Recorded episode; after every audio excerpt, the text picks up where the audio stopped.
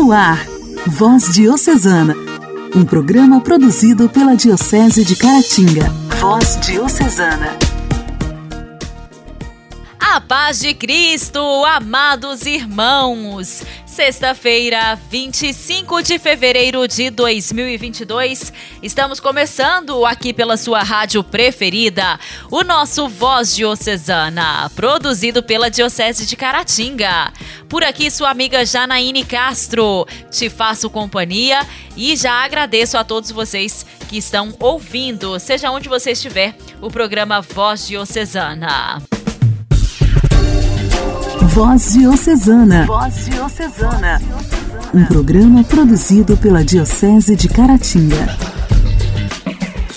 Hoje, dia 25 de fevereiro, nós celebramos o dia de São Toríbio Romo Gonzales. São Toríbio, popularmente, é recorrido por pacientes com câncer, mulheres que querem engravidar e imigrantes. Nasceu em Santa Ana de Guadalupe, no México, numa família humilde, onde se trabalhava literalmente para comprar comida. Daí a razão por seus pais se oporem quando Turíbio decidiu entrar no seminário.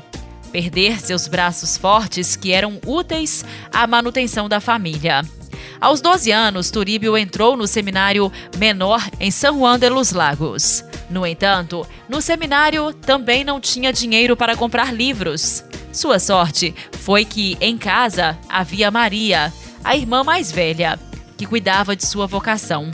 Trabalhava nos campos em seu lugar e reservando dinheiro para pagar seus estudos. Dez anos depois, foi ordenado sacerdote. Dedicou-se especialmente para a catequese. Nas diversas paróquias onde foi enviado, em primeiro lugar, ele organizava a ação católica, ensinava o catecismo às crianças, mas acima de tudo, ajudava os pobres e apoiava os trabalhadores. Em setembro de 1927, o governo mexicano lhe ordenou que se limitasse à sua residência e o desautorizou a rezar o rosário em público ou celebrar a missa. Em meio a essa perseguição anticlerical, revolta que foi chamada dos Cristeros, foi designado a ser pároco de Tequila. Toríbio foi obrigado a tornar-se um padre incógnito, que batizava, pregava e celebrava clandestinamente para escapar à caça ao padre, que o general Calles estabelecera no México. Ele sempre difundia seu grande amor à Eucaristia, sua forte espiritualidade e ficava longas horas em oração. Quando não estava circulando para administrar os sacramentos, para achá-lo era só ir à igreja e encontrá-lo diante do Santíssimo. Não me deixe um único dia sem a Eucaristia. Era sua oração diária. Em dezembro de 1927, o irmão Romã também foi ordenado sacerdote. O bispo o designou como pároco assistente de Padre Turíbio. Com eles, também foi morar a irmã mais velha, Maria, que continuou a cuidar dos dois e os ajudava no ensino do catecismo. Estabeleceram seu quartel-general em uma antiga fábrica de tequila, onde secretamente celebravam a Eucaristia. Ali, durante a primeira comunhão de um grupo de crianças, Padre Turíbio encontrou forças para dizer: Jesus, você aceitaria meu sangue pela paz no México? Às 5 da manhã do sábado 25 de fevereiro de 1928, foi despertado por um grupo armado, liderado por um fazendeiro local que invadiu o quarto em que dormia. Apontando para o padre Turíbio, disse para os outros homens: Este é o padre. Um soldado atirou nele e padre Turíbio levantou-se da cama deu alguns passos vacilantes até que uma segunda bala o levou a cair nos braços de sua irmã, em lágrimas, que gritou em voz alta: Coragem, Padre Turíbio! Cristo misericordioso receba-o! Viva Cristo, o Cristo Rei!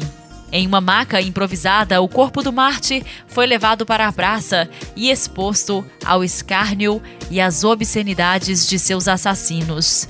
Mas os paroquianos foram capazes de recuperá-lo e dar-lhe uma digna sepultura no dia seguinte, com um funeral que mais parecia a canonização popular do padre Turíbio. Pouco tempo depois, começaram a acontecer milagres no local. A ele recorriam especialmente pacientes com câncer, mulheres que queriam filhos e imigrantes, regulares ou clandestinos, que atravessavam as fronteiras para rezar a ele. Pessoas famosas também chegavam ao seu túmulo, levados pelo que a mídia mexicana definiu como Turíbio mania. Ninguém pôde explicar a popularidade que gozava aquele simples jovem sacerdote e a chuva de graças especiais, com milagres que atraíam à sua pequena aldeia natal até 200 ônibus a cada fim de semana.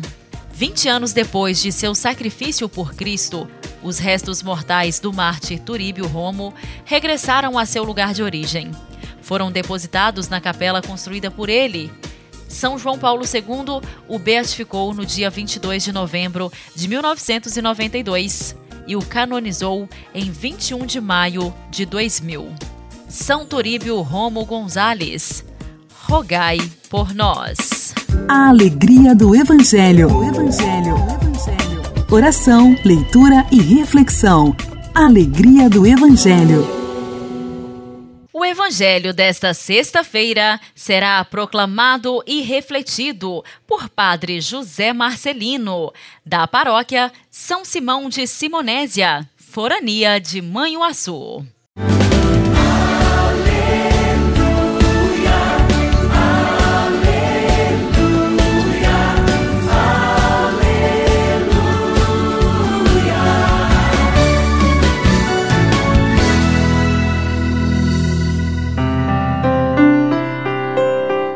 Senhor esteja convosco, Ele está no meio de nós.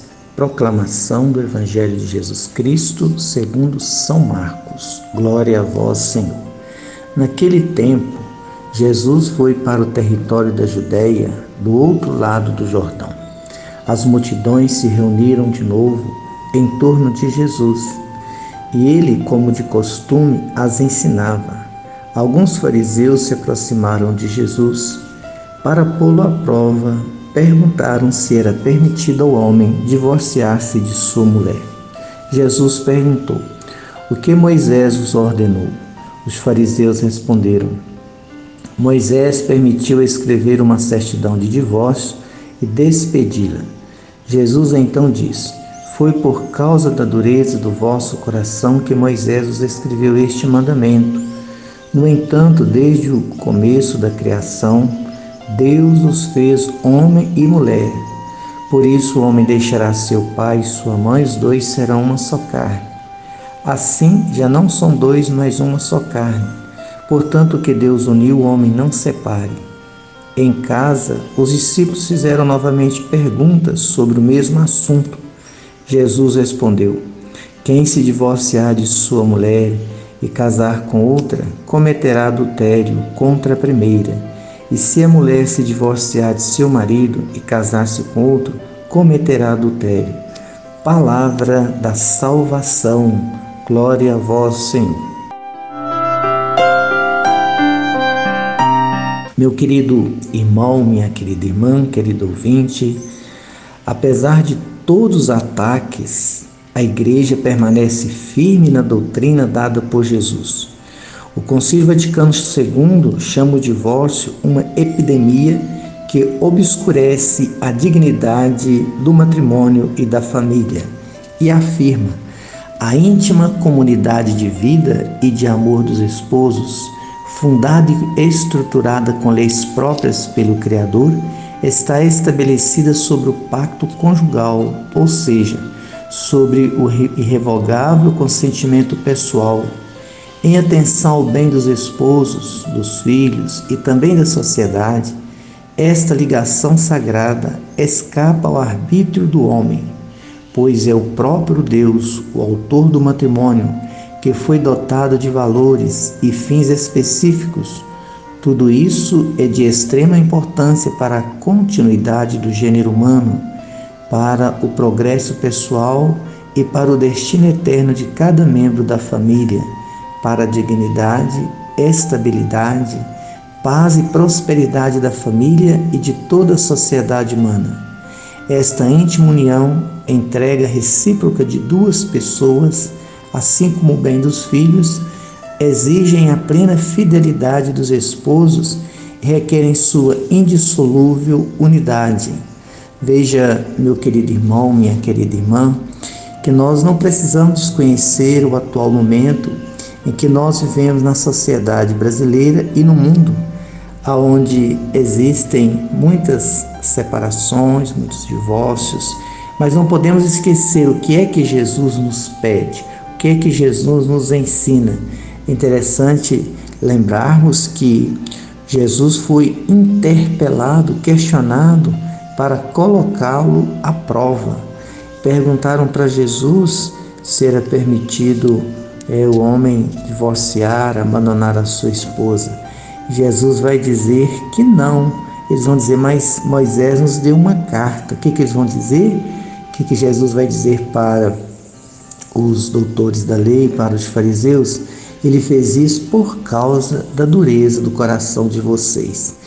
Penso hoje, meu querido irmão, minha querida irmã, que muitos comportamentos e atitudes que andam acontecendo nas nossas famílias, nos nossos lares, eu penso que também por causa da dureza do coração dos homens e das mulheres, e muitas vezes das indiferenças onde nós vivemos na sociedade, onde tudo parece ser descartável, muitas vezes nas relações humanas também esse comportamento descartável aparece, mas nunca podemos esquecer que de fato o que Deus uniu, o homem não se separa.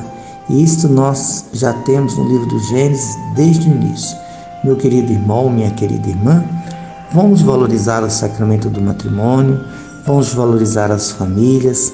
Sabemos que existem existem muitas controvérsias na vida conjugal, nos relacionamentos humanos, mas vamos pensar: o sacramento do matrimônio é a presença visível de Deus na vida de um casal que tem o propósito de formar assim uma família cristã.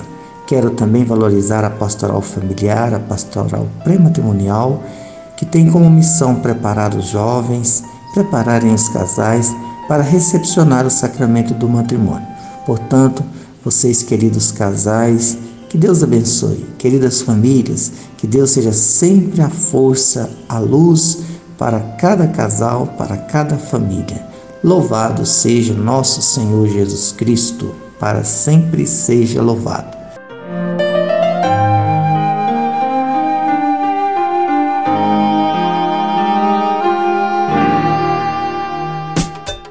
Diálogo Cristão. Temas atuais à luz da fé. Diálogo Cristão. O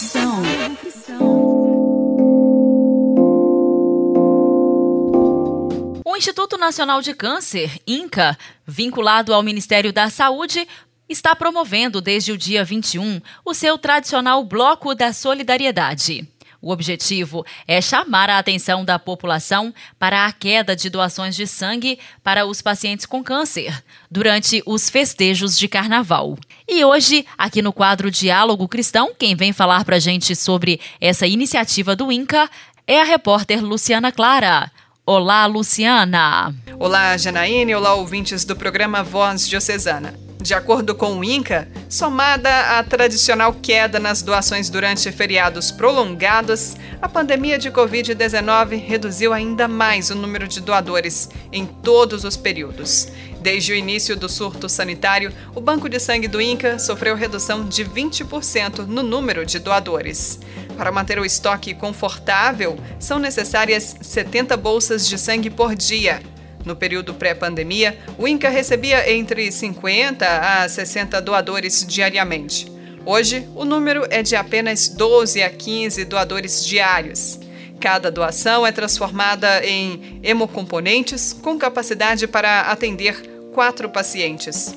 Pessoas com diagnóstico ou suspeita de Covid-19 estão aptas a doar sangue 10 dias depois do desaparecimento dos sintomas, segundo orientações do Ministério da Saúde e da Agência Nacional de Vigilância Sanitária, Anvisa.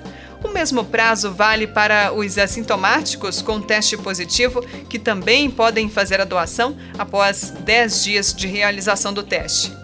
Quem teve contato com casos positivos pode doar após 7 dias do último contato. Já as pessoas que fizeram isolamento voluntário ou por determinação médica podem realizar a ação 10 dias após o término do isolamento. Voz Diocesana. Voz Diocesana. Um programa produzido pela Diocese de Caratinga.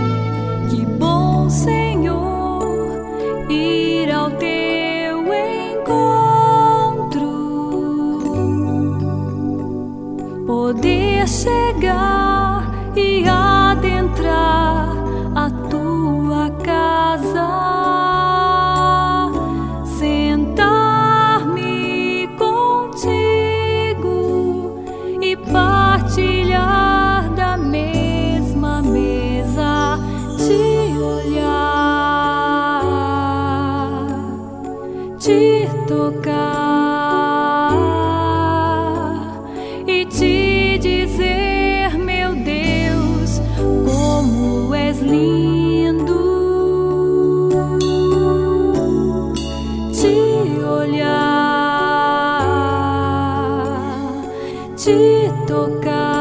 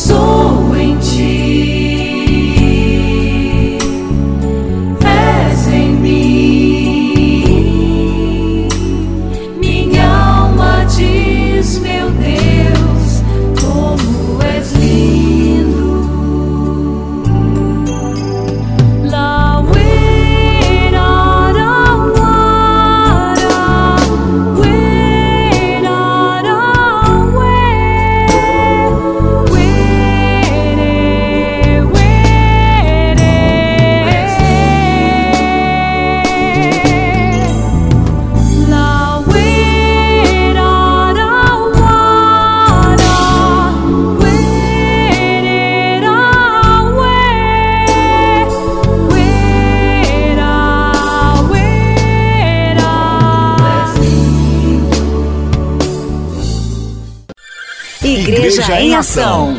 Formação, CNBB, notícias, Vaticano, diocese, não paróquia, troco a minha Igreja fé. em Ação. Igreja em Ação. No quadro Igreja em Ação de hoje, nós vamos receber o padre Patrício. Padre Patrício conversou com o padre Ademilson, ele que defende a sua tese de doutorado pela PUC Rio. Padre Ademilson é o primeiro padre de nossa Diocese de Caratinga a cursar o doutorado. Olá, Padre Patrício. É uma alegria muito grande recebê-lo juntamente com o Padre Ademilson aqui no Voz Diocesana. Olá, Janaíne. Olá, você, ouvinte do programa Voz Diocesana.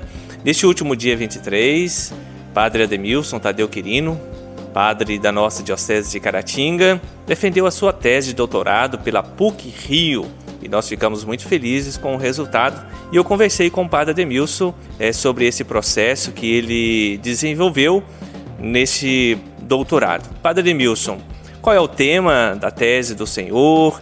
Qual caminho o senhor seguiu para chegar aí à conclusão é, deste doutorado? E quais de fato as conclusões o senhor tirou de todo esse processo?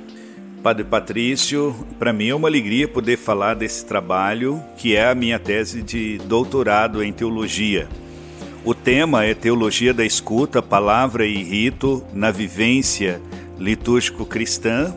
Foram quatro anos de pesquisa, de dedicação, é, sem contar que desde 2005 eu venho trabalhando esta área da escuta da Escritura na liturgia.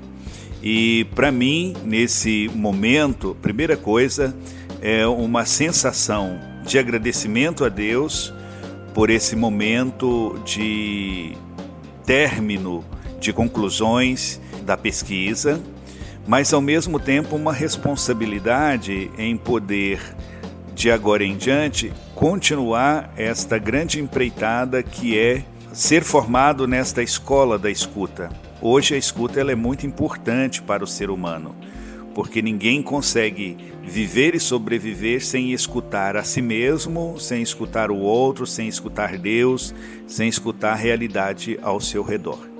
E na liturgia, isto é, na celebração da vida litúrgica da igreja, ela é muito importante porque é a escuta que vai nos ajudar a compreender esta grande convocação que Deus nos faz. Shema Israel, escuta Israel, o Senhor teu Deus é um, amá-lo com todo o coração, alma e corpo e força, né?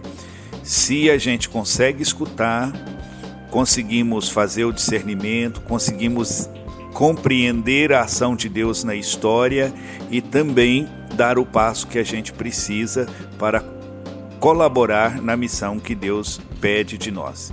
Então foi um tempo assim de aprendizado, um tempo de amadurecimento, um tempo de discernimento e agora fica o desejo de é, colocar em prática tudo aquilo que esta reflexão provocou em mim e provocará também nos leitores desta tese. Obrigado, Padre Demilson, agora doutor em liturgia da nossa Diocese de Caratinga, né? Uma alegria para todos nós, é o primeiro doutor da Diocese de Caratinga que o trabalho do Senhor possa inspirar muitos outros padres também nesse processo dessa formação permanente do clero, né? Que Deus abençoe muito o ministério do Senhor. E você que está ligado aqui no programa Voz Diocesana, continue nessa sintonia. Um grande abraço. Costuma fazer bem. Intimidade com Deus. Esse é o segredo. Intimidade com Deus. Orar costuma fazer bem. Olá, graça e paz. Um dia, um pai de família muito rico decidiu ensinar ao seu filho como é bom ser rico, ter posses e bens. Levou o garoto para viajar para o interior e mostrar como era difícil a vida de pessoas mais pobres. Eles passaram um dia e uma noite num, pequeno sítio de uma família muito pobre. Quando retornaram de viagem, o pai perguntou ao filho: Como foi a viagem? E o filho responde: Muito boa, papai. Você entendeu a diferença entre a riqueza e a pobreza? E o filho disse: Sim, entendi. E o que você aprendeu? perguntou o pai. O filho respondeu: Eu vi que nós temos um cachorro em casa. Eles têm quatro. Nós temos uma piscina que alcança o meio do jardim. Eles têm um riacho que não tem fim. Nós temos uma varanda coberta e iluminada. Eles têm uma floresta inteira. Ao final da resposta, o pai ficou boquiaberto e sem reação. E o garotinho, abraçando fortemente o seu pai, completou: Obrigado, pai, por me mostrar o quanto nós somos pobres. Que Deus nos ajude a compreender que as melhores coisas da vida as que realmente importam, não têm preço. Deus abençoe a você. Louvado seja o nosso Senhor Jesus Cristo.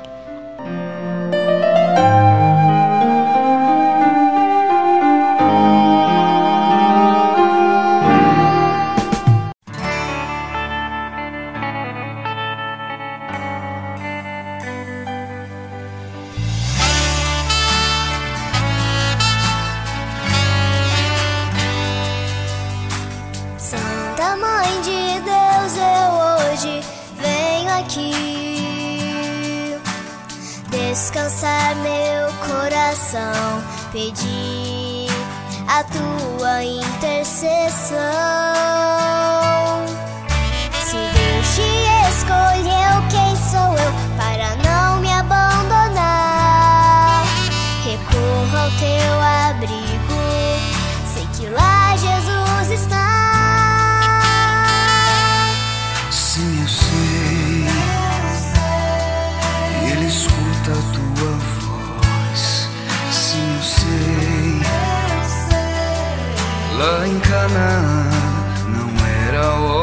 mas a tua voz ele acolheu.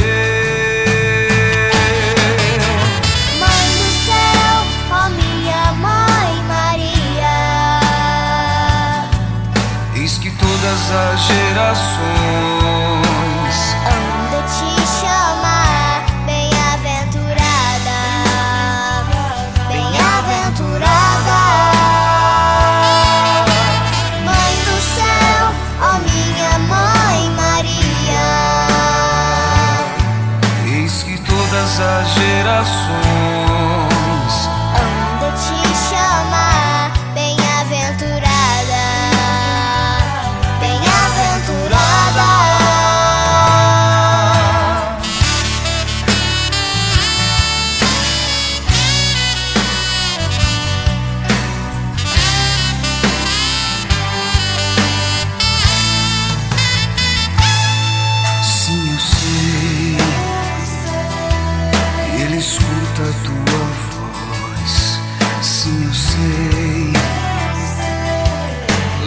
Não era hora, mas eu